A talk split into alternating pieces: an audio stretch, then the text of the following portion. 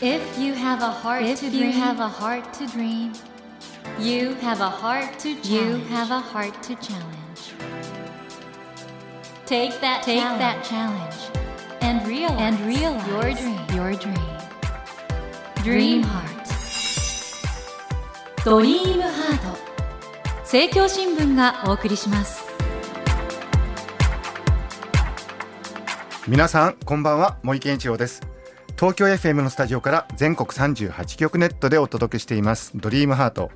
この番組は日本そして世界で活躍されている方々をゲストにお迎えしてその方の挑戦にそして夢に迫っていきます。さあ今夜お迎えしたお客様は今の科学技術の最先端にいらっしゃる方です。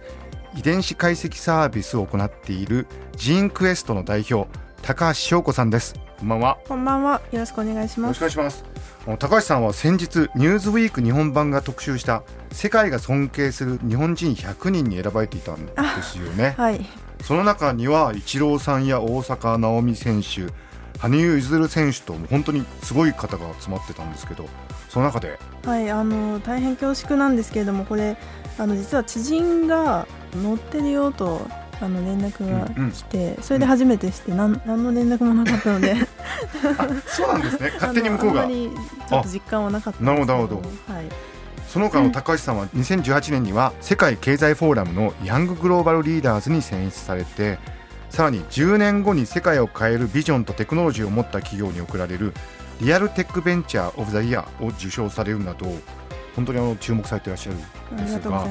その高橋翔子さんが代表を務めていらっしゃるジンクエストこれは遺伝子解析ということでどんなね会社なのか、はい、皆さん知りたいと思うんでぜひいろいろお話を伺わせてください。高橋さんあの今日はすごくシックなドレスを着てらしてあ素敵ですね。はいありがとうございます。パターンとか、はい、とてもおしゃれな方でもいらっしゃいます、はい。えー、高橋さんこの後もどうぞよろしくお願いします、はい、よろしくお願いいたします。さてここで高橋さんのプロフィールをご紹介させてください、高橋洋子さんは1988年大阪市のご出身で2010年京都大学農学部をご卒業されました。2013年東京大学大学院農学生命科学研究科博士課程在籍中に株式会社ジーンクエストを設立されました。生活習慣病など疾患のリスクや体質の特徴など300項目以上に及ぶ遺伝子を調べ病気や形質に関係する遺伝子をチェックできるベンチャービジネスを展開されています。現在は株式会社ユーグレナ執行役員個人遺伝情報取扱協議会理事も務めていらっしゃる今注目の若手起業家のお一人でいらっしゃいます。ということで高橋さんジーンクエスト、はい、まずこの会社のジーンクエストっていう名前にはどんな思いが込められてるんですか？そうですね。 gene っていうのは遺伝子で、はい、 quest っていうのは探求なんですよね、はい、でその遺伝子を探求していくという会社です。でこれはその個人の方にとってもそうですし、うん、研究を行っているのでアカデミックとしても遺伝子を探求していくと。いうことで、まあ、ジーンクエストとこのジーンクエストをね立ち上げられたのが高橋さんがまだ東京大学の大学院に在学中だったということなんですけども、はい、これどういう形であの起業されようと思ったんですかそうですね。私はもともと研究が大好きででずっと大学に残って研究をして、将来は教授になろうと思っていたんですけれども、ただやっぱり人の遺伝子を研究していくためには社会を巻き込んでいかないといけないと思ったんですね。でそれは今ある研究成果を使ってサービスを作っていくと、はい、でそれによって研究成果をきちんとこう社会に提供していくと同時に、はい、まあ、データも集まることで結果的に研究も進んでいくと、うんうん、でそういう仕組みを作りたいということになりまして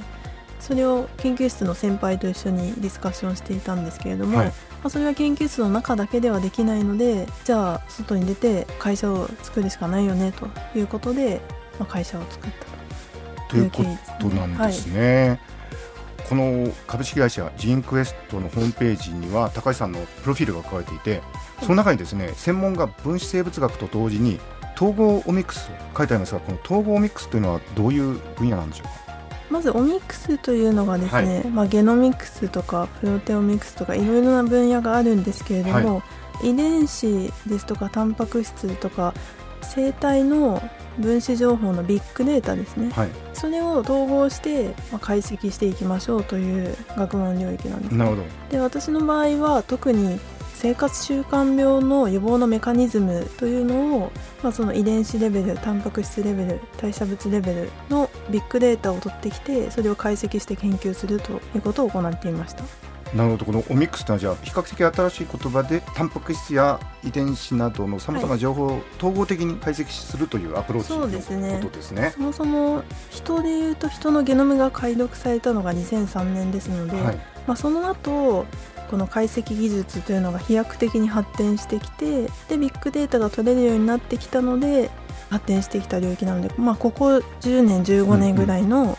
急速に伸びている研究分野ですね。うんうんでそのようなその最先端の研究を背景に今回ジーンクエストを立ち上げられてずっとやってこられてるわけなんですけども、はい、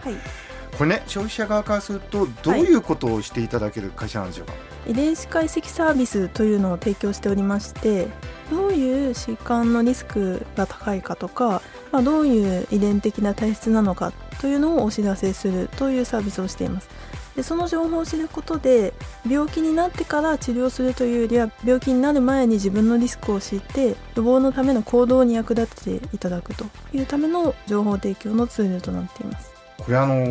ホームページ拝見しますとその解析の結果というのは科学的な根拠学術論文に基づくものであると、はい、そうですね。いうことなのでかなりその科学的な根拠が現在であるものについて解析をされているともちろんそうです。いうことなんですよね。はい。この統計手法での優位性の指標の P 値アルファベットの P、はい、P 値っていう言葉があるんですがこれはどういうことなんでしょうか？これはですね、はい、ゲノムの研究って、はい、そもそも例えば疾患を持っている人とそうじゃない人で、うん、どこが統計的に遺伝子が違うのかっていうのを抽出してくるっていう研究手法で、うんうん、でまあその後その遺伝子が本当に関係してるのかっていう因果関係を証明する研究があるんですけどその最初の方の統計的な研究でどれぐらい統計的な優位性が高いかっていう値の、はい、まあ、指標ですね。それをピーチというということですね。でその一定基準をクリアしているものというのを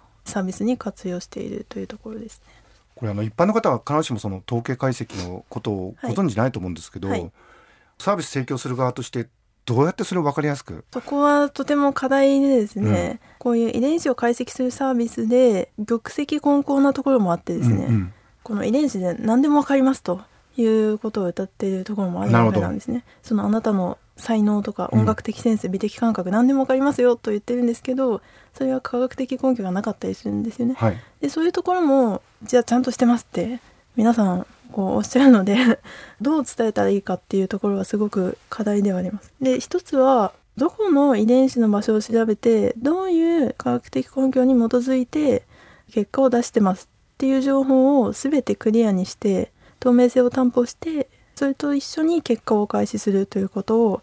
やってまして、まあ、ちゃんとした人が見ればきちんと分かるようにはなっているという状況です、ね。なるほど。あのジンクエストはそういう意味においては本当にあの科学的にきちんとした実証手続きをされているということでということはかなりジンクエストはちゃんとやってると、はい。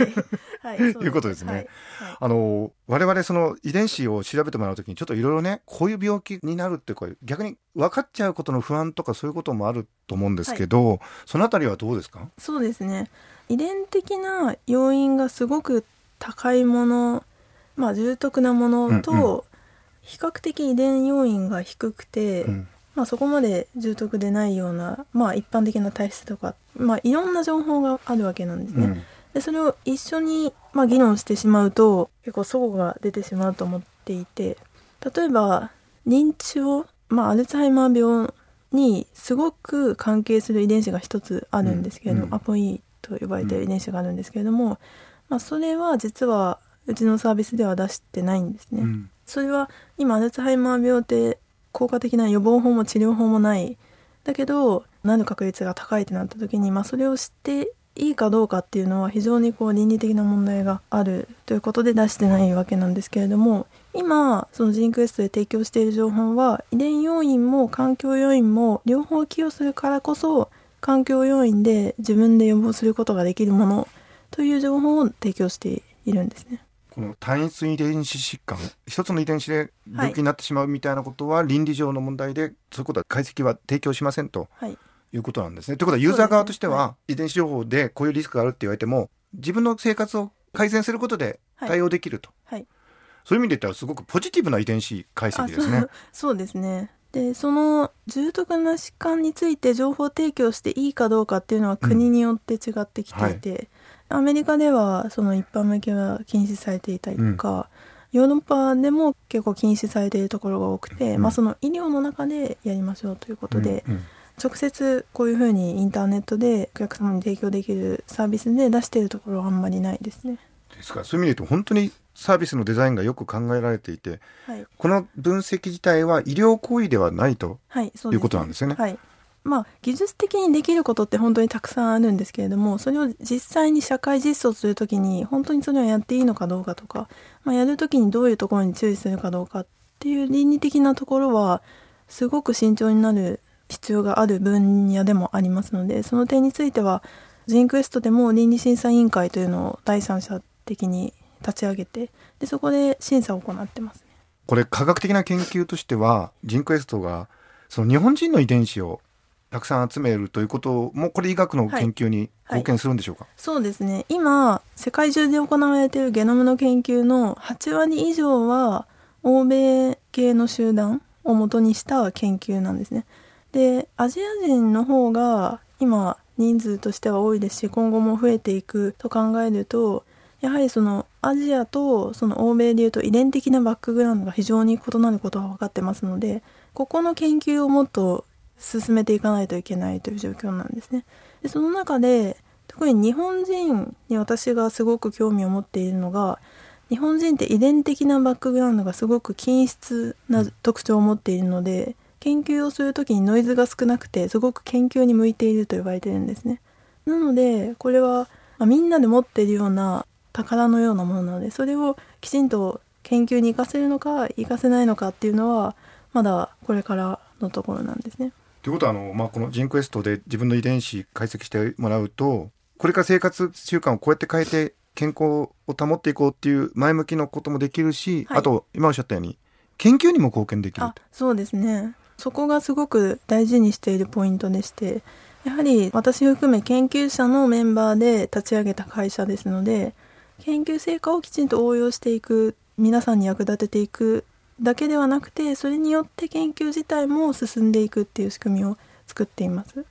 ホームページ拝見します。と東京大学産業技術総合研究所それから国立精神神経医療センター新潟大学などさまざまなところと研究をされて共同研究を行っています。そしてあのこのジンクエストのデータを使って研究された論文もはい。ホームページ上で公開されててはいその中には高橋翔子さんが著者に入ってらっしゃる論文もありますね。はいそうですね。なので、それ本当に研究を続けつつサービスを提供しているという。はい。なので大学に残って研究している時よりも今たくさんの研究プロジェクトをすることができてで結果的にその論文も出せて論文っていうのはこれまで世界で誰もやったことない、まあ、新規性がないと論文にならないわけなので世界で誰もやったことないことを、まあ、一つ発見しましたっていうことが論文だとすると、まあ、本当に会社を立ち上げてよかったなっていうところを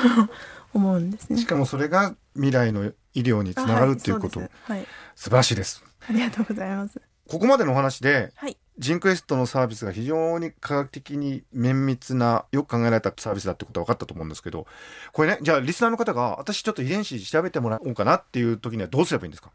普通に一般の方にインターネット上でご提供していますので、えインターネットでジーンクエストと検索していただけるとえはい。オンライン上で申し込みをすることができます。でご購入をしていただくとキットがご自宅に届きまして、えでそのキットの中に唾液を入れていただいて、はい。まあ、変装していただくだけですね。あそれだけなんですね。なんあか血を取ったりとかそそういうことはないんですそうねないですね。ご自宅で簡単にできますね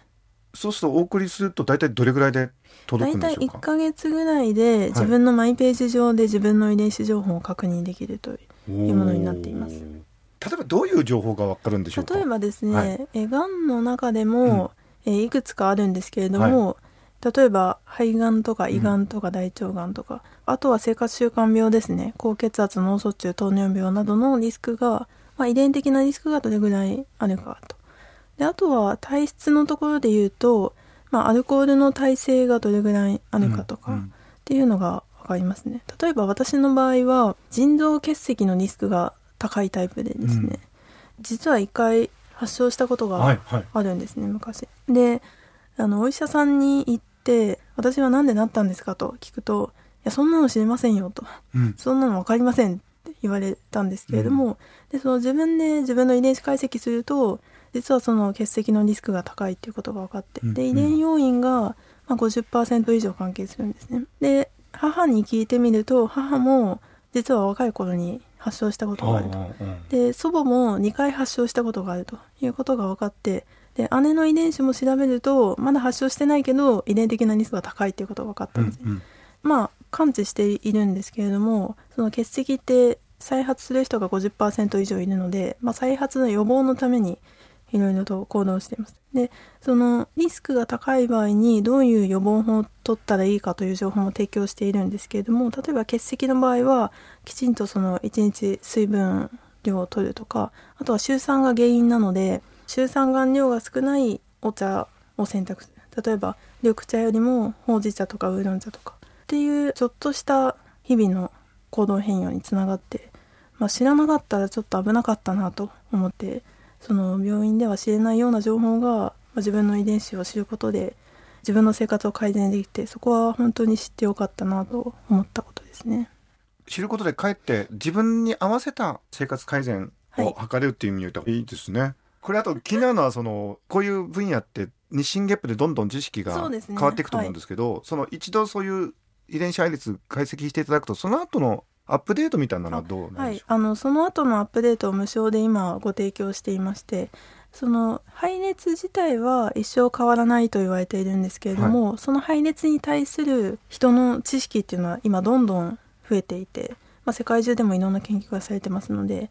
今例えば新しくこういう項目が分かるようになりましたよというのをメールでお知らせしてそこはもう一生に一回受けていただくだけで新しい情報が届くと。じゃあ一度検査を受けるとそれに基づいて、はい、あこういうことがあなたの遺伝子について分かりましたって。はい。嬉しいですね。あそうですね。はい。あとなんか祖先のルーツもある程度分かるんですか？そうですね。祖先のルーツというのが、まあ、ミトコンドリアの遺伝子を調べてるんですけど母親の母親のそのまた母親というふうに母親をたどっていくとその数万年前に自分の祖先がどの大陸にいたのかっていう情報が まあ分かるということです、ね、そうなんですか？はい。例えば私は約3万年前にインドシナ半島の方から来たということが分かってます。本当ですか、はい、3万年前に？はい。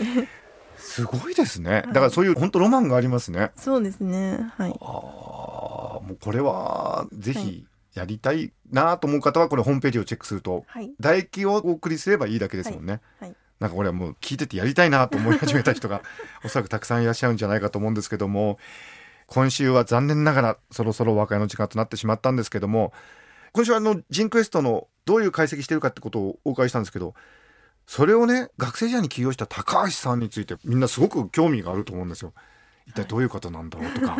い、そのあたりは来週お伺いできたらなと思いますので、はい。高橋さんがなぜゲノムに興味を持ったのかそれから子供時代はどうだったのかなどなどいろいろお話を伺っていきたいと思います。高橋さん来週もどうぞよろしくお願いします、はい、よろしくお願いします。Never let go of that dream.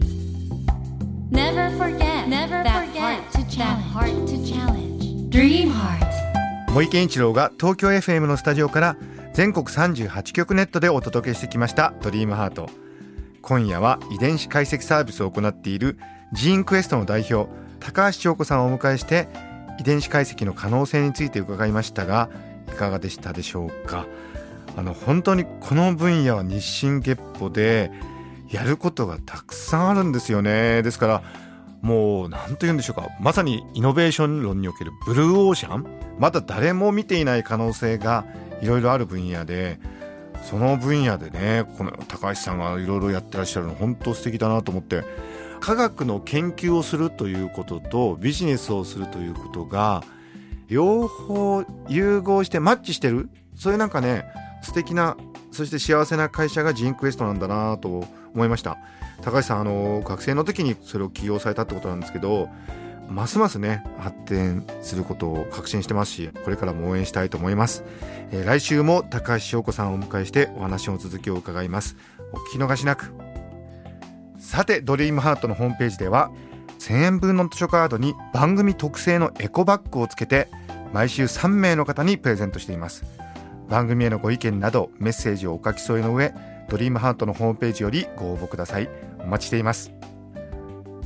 それではまた土曜の夜10時にお会いしましょう。ドリームハートお相手は森健一郎でした。ドリームハート。